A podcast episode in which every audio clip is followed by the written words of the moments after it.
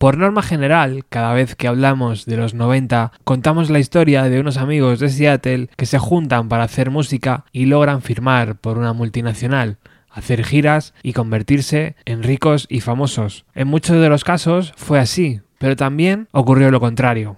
Bandas que se formaron en Seattle, que grabaron buena música en los 90, pero que jamás lograron el reconocimiento masivo. En el programa de hoy hablamos de una de ellas, Truly.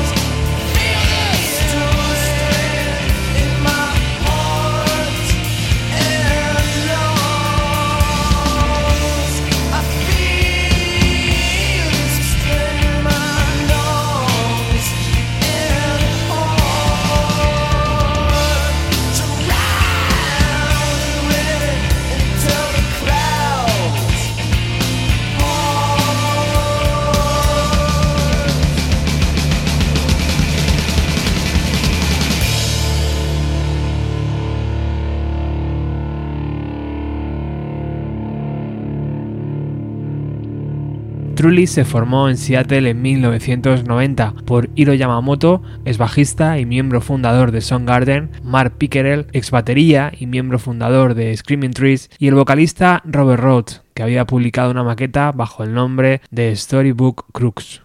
¿Por qué y cuándo decidió abandonar Hiro Yamamoto Garden? Como hemos dicho, el bajista y miembro fundador estuvo desde 1984 hasta 1989 grabando varios EPs y los discos Ultra Mega OK y Loader Than Love, aportando composiciones propias. Y aunque parece que su marcha de la banda fue amistosa, Chris Cornell lo relata así en la revista Sounds en 1990. Nuestro bajista renunció porque no estaba centrado en la carrera de la banda. Si él no hubiera renunciado, le hubiéramos despedido. Después de dicha renuncia, fue Jason Everman, el que puso el dinero para grabar el Blitz de Nirvana, recordáis, el que se encargaría del bajo, y después Ben Sheffer. Escuchamos No Wrong No Rights del disco Loader Than Love, cuya música está compuesta por Yamamoto y fue el último disco de la banda donde participó.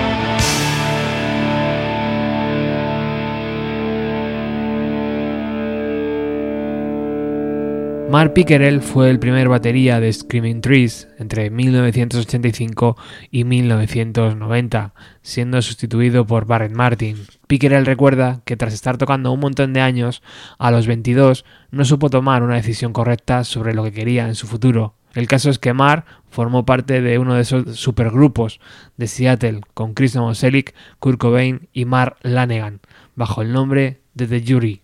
Mar lo recuerda así. Había un gran ambiente en los ensayos. Todos teníamos la sensación de que algo grande podía salir de ahí, pero simplemente no era el momento. Nirvana ya andaban grabando demos con Bats Big y Geffen estaba detrás de ellos.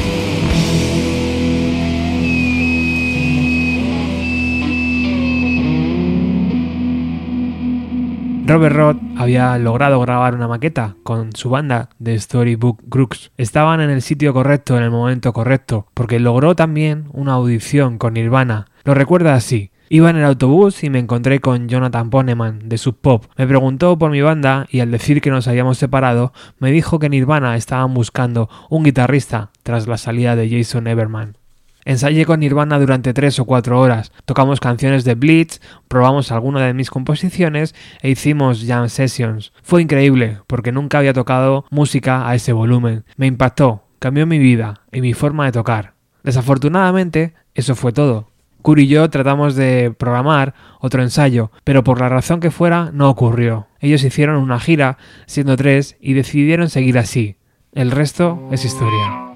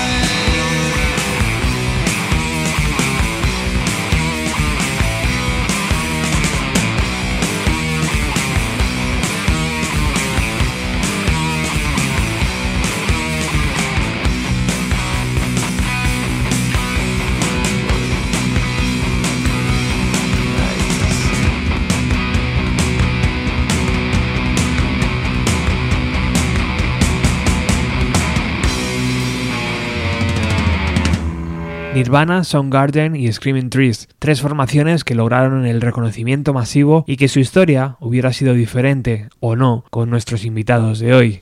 Hiro Yamamoto, Mark Pickerel, Robert Roth y el guitarrista Chris King formaron Truly en 1990. Chris King no duró demasiado y sale de la formación después de grabar su primer EP titulado Hair and Lungs, Corazón y Pulmones, lanzado por la discográfica Sub Pop en octubre de 1991. Por su parte, Hiro Yamamoto recuerda cómo contactaron con él para que se uniera a la banda. Hacía un par de años que había abandonado la música, pero escuché las canciones y pensé que eran geniales. En 1993, el grupo, convertido en trío ya, lanza con Sub Pop un single titulado Leslie Counting a Blob.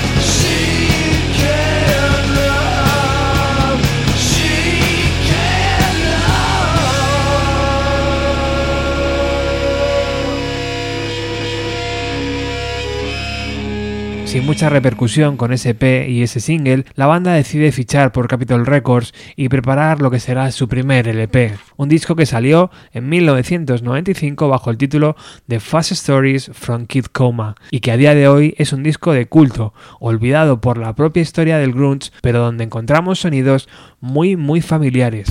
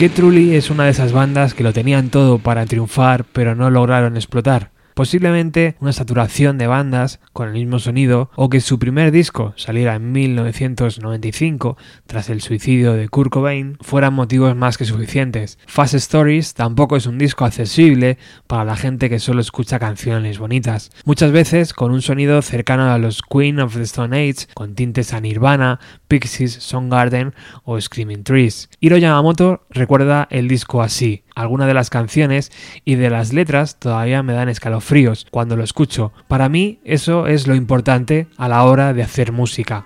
Por su parte, Robert Roth recuerda así el disco. En nuestras cabezas era como hacer una película. Nos dijeron que no nos preocupáramos de hacer canciones comerciales o bonitas, que el éxito llegaría en el tercer o cuarto disco.